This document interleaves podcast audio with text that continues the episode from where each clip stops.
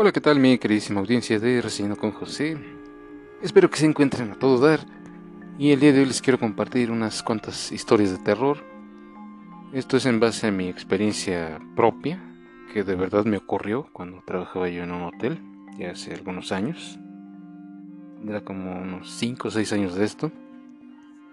Pero de verdad me ocurrió. Trabajaba yo en un hotel de noche a veces me tocaba limpiar el, restaurante La Terraza, ubicado en el sexto piso de este hotel. Así como también hubo ocasiones que me llegó a tocar el estacionamiento. Pero yo creo que si en el lugar donde estaba yo en el restaurante, yo creo que en el estacionamiento el terror estaba multiplicado a la 16 potencia de verdad espantosamente terrorífico. Pero como les repito, todo esto de verdad me ocurrió, todo esto es real, no es inventado, no me lo saqué de la manga. Y espero que disfruten esta narración. Una noche me tocó estar en el restaurante La Terraza. Ya era muy tarde eran más o menos alrededor de las tres y media, cuatro de la madrugada. Entonces yo me estaba dedicando a hacer mis labores. Estaba yo primeramente pues barriendo en la duela del, restaurante, que ahí se tenía que, además de barrer, pues también darle una mopeada y juntar la basura. Pues para esto yo estaba muy tranquilo, estaba totalmente concentrado en mi trabajo. Y de repente, pues ya me terminé de, de mopear, de barrer. Y ya me dediqué a, a trapear el, lugar. Cabe destacar que este piso del restaurante era de duela. Era un piso, pues obviamente de madera que tenía unas ciertas separaciones entre cada madera, cada tabla. Bueno, en eso ya estaba yo trapeando. De repente, de la nada, en el área del mostrador del restaurante, como si fuera uno hacia la cocina, de repente me asomé, escuché voces había ocasiones que había trabajadores trabajando en la noche, en esa área. Entonces pues yo no le tomé mucha importancia porque de alguna manera yo me imaginé que estaban trabajando ahí la gente. No le presté atención, seguí en lo mío. Pero es a menudo que pasaba el tiempo las voces se hacían más fuertes. cada vez se escuchaba más gente hablando y hablando. Entonces yo me espanté y brinqué. Dije, bueno, si no hay nadie, pues ¿por qué está escuchándose tanto ruido? Eh, será mejor que vaya a echar un vistazo. Ya me asomo nuevamente y no. Nadie. Nadie. Estaba yo. Solamente yo. Ahí en ese lugar. Bueno.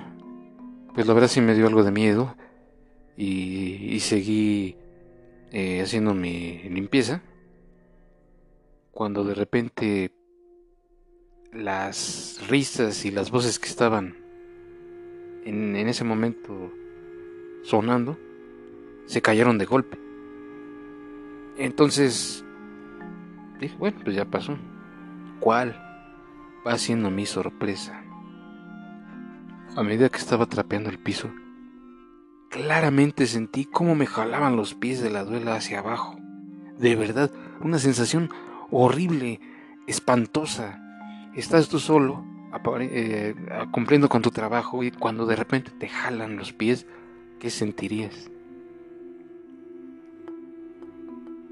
Yo me espanté a horrores, no sabía qué hacer. Entonces desistí, decidí dejar lo que estaba haciendo y salir rápidamente de ese lugar, porque el ambiente se tornaba demasiado pesado, demasiado grotesco como para seguir ahí. Entonces decidí abandonar todo y salí corriendo ahí, despavorido. Tomé el ascensor y bajé. Ya no me desentendí de mi lugar. Pensé entre mí, caray, ya no importa que me regañen o me digan lo que me digan, yo no regreso ahí hasta el amanecer. Así que desistí a alejarme en ese momento o olvidarme de todo.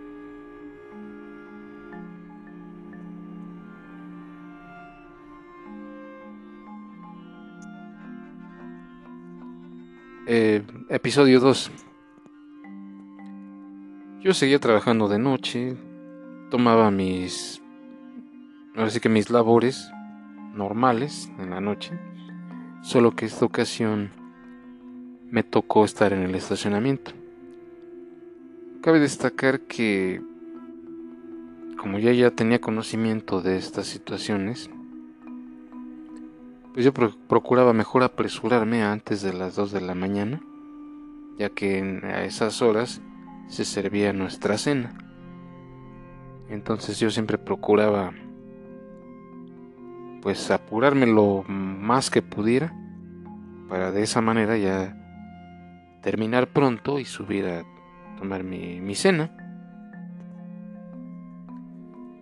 Yo la verdad ahí nunca me pasó nada, gracias a Dios, jamás.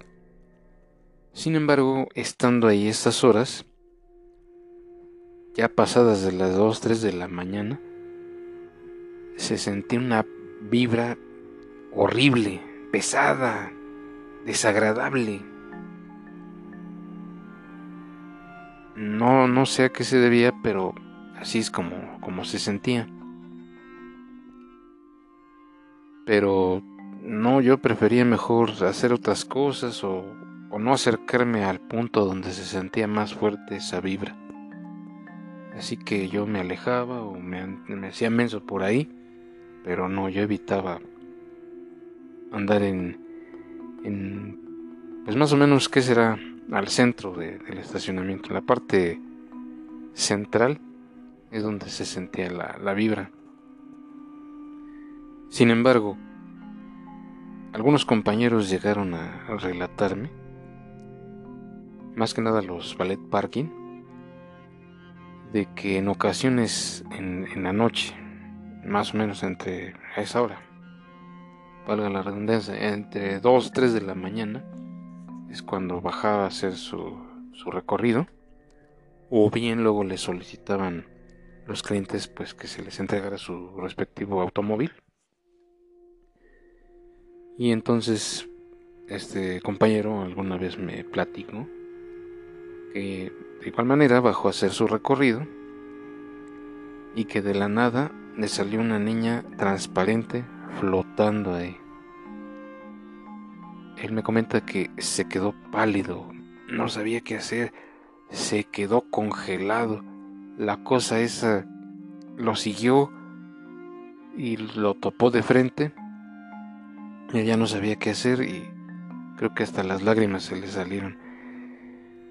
Yo no pongo en duda que esta fue una experiencia totalmente aterradora porque pues no sabes qué hacer, ¿no? No sabes realmente cómo reaccionar, no sabes si, si ese fantasma, si ese espectro es agresivo, si te va a hacer algo, si va a tratar de comunicarse contigo, o sea, no, de verdad que eso jamás se, se sabe. Entonces me comenta este compañero que pues terminó llorando y rezando porque pues como les repito, no, no sabe uno realmente cómo va uno a reaccionar a este tipo de, de situaciones. Y indudablemente pues sí es una cuestión muy fuerte. Al menos yo no se la deseo a nadie. Concluyo.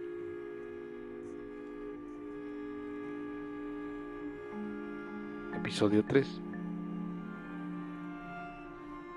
Bueno, aquí es más que nada una referencia de que este hotel obviamente tiene sus historias Y esto más que nada se debe a la situación del sismo de 1985, que muchos edificios se cayeron. Y obviamente este hotel no fue la excepción. Se dice que mucha gente lastimosamente murió ahí. Entonces, pues, lo, típico que siempre se escucha es de que cuando ese tipo de desgracias ocurren, ese lugar se queda impregnado de las personas que lamentablemente fallecieron ahí y eso es lo que principalmente ocasiona esa atmósfera. Y de nueva cuenta, recordando un poco lo del restaurante, también hubo compañeros que me hicieron mención de que veían apariciones de personas obviamente pues ya fallecidas de que había un enanito que luego hacía muecas y que caminaba bien raro y a la vez cómico. Algunos llegaron a verlo. Otros dicen que también se les apareció un ser, un espectro, un demonio, qué sé yo. Alguien con una cara horrible y no con buenas intenciones. Eso es lo que me llegaron a platicar. Incluso en ese mismo piso se encuentra la, alberca. Decían que luego había niños invisibles jugando y, risitas de, de niños. Que incluso al salir de la alberca se escuchaba ruido de cómo chapoteaban y se zambullían en el agua, así como dejaron marcas de agua, huellas de agua, de niñitos que se salían corriendo. Yo la verdad jamás presencié eso. Pero de alguna manera yo siento que todo esto que me platicaban es verdad porque algunos sí andaban bien espantados, no, no creo que eso lo hayan inventado. Incluso en ese mismo piso también se encuentran los sanitarios, tanto de hombres como de mujeres. Y también estando ahí se sentía una presencia algo horrible. Yo no, mm, ¿cómo decirlo? Yo jamás vi nada de eso. Vuelvo a lo mismo. Pero de alguna manera sí llegué a presenciar esas... A tener eh, pues esa sensación de que alguien te está observando, de que alguien te, te está vigilando, de que alguien de repente va a salir de la nada y te va a hacer algo. Esa sensación así de pesadas, terribles, sensaciones completamente terroríficas. Entonces, pues, esas son unas pequeñas anécdotas que llegué a tener aquí en este hotel. De verdad, créanlo o no, tanto los relatos de mis compañeros como la vivencia que tuve, son hasta cierto punto inverosímiles, pero de verdad ocurrieron.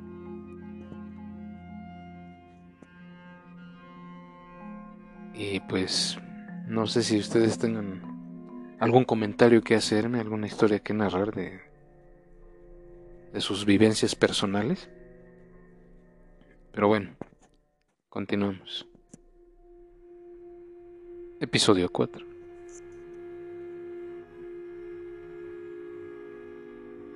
Aunque no lo crean, yo tuve un amiguito, un gatito, que por cierto le decíamos el güero. Era un animalito muy lindo, muy tierno, muy sociable, muy, no sé, una, una lindura de gato. Para mí siempre fue, estando ahí en el hotel, siempre fue mi mejor amigo porque él me seguía a todos lados, eh, nunca me dejaba solo y más estando en la noche fue mi inseparable amigo. Donde quiera que yo iba, él me seguía. Por eso le agarré tanto cariño.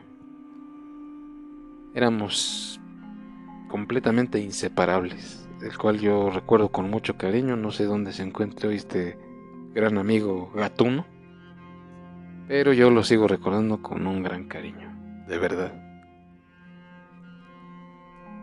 Hubo un tiempo que se desapareció, no sé, dos, tres meses, quizás hasta más. Un buen tiempo estuvo perdido. Prácticamente ahí el estacionamiento era su hogar, pero los gatos machos siempre tienen esa costumbre de ser aventureros y desaparecerse por temporadas y después regresar.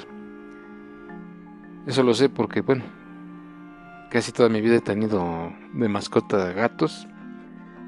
Entonces, pues, de alguna manera yo entiendo ese comportamiento que tienen muchos gatos. Pero bueno, volviendo al tema, hubo un tiempo que se desapareció y las veces que me llegó a tocar en el estacionamiento, esa área, no, siempre yo estaba con los pelos de punta, créanlo, no siempre estaba yo con esa mortificación. A ver a qué horas me pasa algo, a ver a qué horas se me aparece el chamuco, a ver a qué horas se me aparece un fantasma, un demonio XXXX. Siempre estaba yo con ese temor. De verdad es una sensación espantosa, vamos a llamarle así. Y entonces pues yo seguí con mi rutina normal, cuando de repente, de la nada, apareció mi amiguito el gato, el güero. Yo no lo podía creer. Lo primero que... Mi primera reacción que tuve cuando lo vi fue exclamar, Bicho, ¿cómo estás, amigo? Qué milagro que te dejas ver, te extrañaba de verdad. Qué bueno que ya estás aquí. Y a partir de aquí, pues, como era mi inseparable amigo en los, en los viejos tiempos, créanme que era ya muy tarde y estando este bicho a mi lado, de verdad créanmelo, jamás tuve miedo. Sí, yo sé que es, como se los mencioné anteriormente, un ambiente horrible, pesado, una vibra avasalladora, completamente descomunal. Pero estando a mi amiguito el güero a mi lado, créanme que jamás tuve miedo.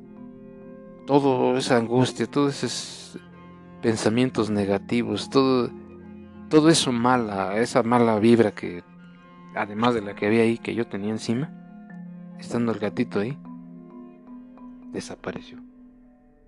De verdad. No sé qué tienen los gatos, yo creo que tienen poderes, pero como que siento que alejan a las malas vibras, como que yo creo que hasta los mismos fantasmas les tienen miedo a los gatos. No sé qué tengan. Pero no, este gatito de verdad ahuyentó todas esas malas vibras que tenía yo en ese momento. De verdad, ¿eh? No, no, como vulgarmente dice, dice, no es choro, es la verdad. No tuve miedo alguno. Y a donde quiera que iba yo, ahí me seguía. Y más que nada por eso, este gatito, a pesar de que ya tiene mucho que no lo vean, no sé si todavía exista lo recuerdo con mucho cariño. De verdad. Así que, bueno, yo, desde mi punto de vista, si tienen alguna situación así en los lugares donde trabajan o donde viven y se sienten agobiados, de verdad yo les aconsejo que de mascota tengan un gato. De verdad. Son seres tan mágicos, tan místicos, que ahuyentan esas malas vibras. De verdad, yo se los digo. No es la primera vez que experimento eso con, los gatos. Ten un gato y además de que te va a ahuyentar los ratones y ratas, son grandes compañeros de sueños y te mantienen protegido. Y al menos lo que me ha gustado de esta última historia es que para hacer una historia de terror, la verdad para mí es un final feliz. Y bueno, no sé qué tal les haya parecido estas pequeñas historias de terror. Pero esta última me ha fascinado porque, como les repito, todo esto es real, no, no es inventado, de verdad. Me pasa este tipo de situaciones. Bueno, tanto a mí como a mis compañeros. Pero yo creo que mis compañeros son los que se llevaron la peor parte. yo creo que lo mucho o poco que me pasó a mí no fue comparado a lo que le pasó a otros compañeros. Pero sí, hay, lamentablemente hay edificios, construcciones que también tienen sus historias macabras. Pero pues bueno, son cosas de la vida. Así que mi consejo para ustedes, aquellos aventureros que les están muy acostumbrados a hacer exploraciones urbanas en edificios o construcciones abandonadas, tengan mucho cuidado, es peligroso. Yo creo que ahí se corre mucho más peligro que en un lugar, en un centro de trabajo. Así que, pues ese es mi consejo para ustedes. Tengan mucho cuidado, no se aventuren demasiado. Y si van a hacer sus inspecciones nocturnas, pues yo de verdad les aconsejo que sean en horas más o menos prudentes. No se aventuren tan altas horas de la noche, porque sí, de verdad puede ser muy peligroso. Yo no cuestiono su valentía, sus deseos de aventura, pero yo creo que sí, si lo hacen en unas horas muy altas, siento que corren mucho más peligro. Así que tengan mucho cuidado y de verdad cuídense. Y bueno, espero que les haya gustado estas historias. Me gustaría que me lo hicieran saber en sus comentarios si les gustaría que hiciera este tipo de historias más seguido.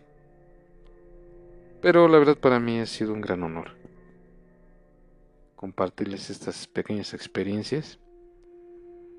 Porque bueno, no, no sé si muchos les guste o tengan el valor de hacerlo. Pero pues es válido que también lo compartan. Así que pues no olviden escribir, mandar sus comentarios, sus opiniones. Y bueno, sin más por el momento, cuídense mucho, pásenla muy bien. Hasta la próxima.